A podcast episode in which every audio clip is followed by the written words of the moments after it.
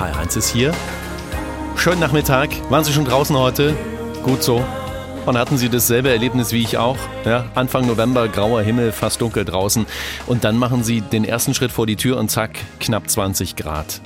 Dieses Grau, die Jahreszeit, also der November und die Wärme, die passen doch irgendwie alle gar nicht zusammen, oder? Bei Grau draußen erwarte ich doch zumindest so eine bestimmte Kühle. Mal eine ganz andere Frage. Darf Grau warm sein? Das kläre ich mit Michael Tomow, der ist ein schlauer Kerl, Psychologe. Guten Tag. Hallo, ich grüße Sie. Für mich hat das Wetter gerade was von Zitronensaft, der salzig schmeckt. Das passt auch nicht zusammen. Darf denn grau warm sein? Ähm, die Frage ist, muss nicht grau sogar warm sein bei äh, ja, solchen Temperaturen? Gestern, äh, ne, Sie haben es wahrscheinlich selber auch erlebt, mhm. äh, ich bin von Freiburg nach Bonn gefahren, äh, stand im Stau und das Grau, das ich gesehen habe, war der dampfende Asphalt vor mir. Ich glaube, gefühlten 20 Grad. Für mich war es eine schöne Erfahrung. Also ich fand super, dass es gegen die Erwartungen der Menschen geht, auch im November mal so einen heißen Tag zu haben. Also Und ich fand es sehr schön. Ich glaube, wir zwei sind uns auch einig, dass dieses Phänomen, dieses generelle Grau, das ich eher mit kalt und Winter und trüber Stimmung verbinde, ja auch mein Problem ist. Ich habe jetzt aber eine bestimmte Erwartungshaltung an diesen grauen Himmel im November. Die habe ich ja jetzt auch erklärt. Wieso habe ich denn ein Problem mit meiner Erwartungshaltung, die nicht eingelöst wird? Woher kommt das denn? Also ähm, psychologisch gesehen würde ich sagen, dass Erwartungen dazu da sind, auch die Welt so ein bisschen besser zu verstehen, sie planbarer zu machen, nicht böse überrascht zu werden. Das kommt voraussichtlich aus der Evolutionstheorie, dass wir früher öfter mal den Säbelzahntiger erwartet haben und wenn der nicht da war, dann war das jetzt nicht weiter schlimm.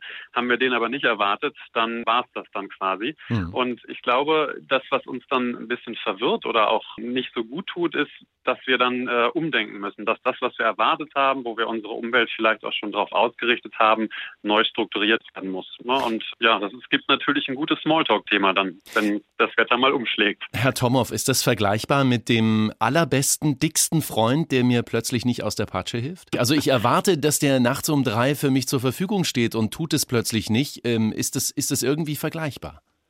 Ja, definitiv mit dem, was Sie mit Zitrone schon angesprochen haben. Also, dass man die Erwartung hat, ja, jederzeit, wie das ja viele auch so sagen, du kannst mich anrufen, wann immer du willst. Hm. Und wenn das dann doch mal nicht passiert und der Egoismus auf der anderen Seite durchscheint, dann fühlt man sich vor den Kopf gestoßen ne? und äh, muss daran arbeiten, dieses Ungleichgewicht, was dann entstanden ist, wieder gerade zu rücken. Das kann sehr hilfreich sein, kann aber auch mit Sicherheit die eine oder andere Beziehung dann in die Brüche führen. Und was empfehlen Sie uns in dieser Situation und in der anderen auch, wenn es wieder ums Grau geht, anpassen an diese Lage und hinnehmen oder das, was da passiert, auch als eine Ausnahme, als eine besondere Irritation anerkennen?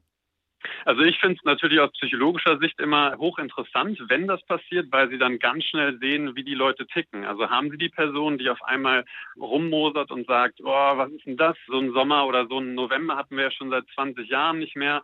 Oder haben Sie die Person, na, die sich einfach vielleicht den Klappstuhl nimmt, im Stau auf der Autobahn, sich auf das vielleicht graue Warm dann setzt und die Sonne genießt und das einfach sieht. Also ich denke, dass es durchaus positiv ist, diese gegebenen Umstände nicht als gegeben zu betrachten, sondern sich darauf einzustellen und, ne, um wieder auf Ihr Zitronenbeispiel zurückzukommen, daraus dann schöne Limonade zu pressen, anstatt das Gesicht zu verziehen. Ich sehe schon, bei Ihnen ist das Glas halb voll, das gefällt mir. Darf grau warm sein? Eine spannende andere Frage in HR1 geklärt habe ich sie mit dem Psychologen Michael Tomow. Ich danke Ihnen sehr, schönen Nachmittag. Danke und ebenfalls. Tschüss. You can dance.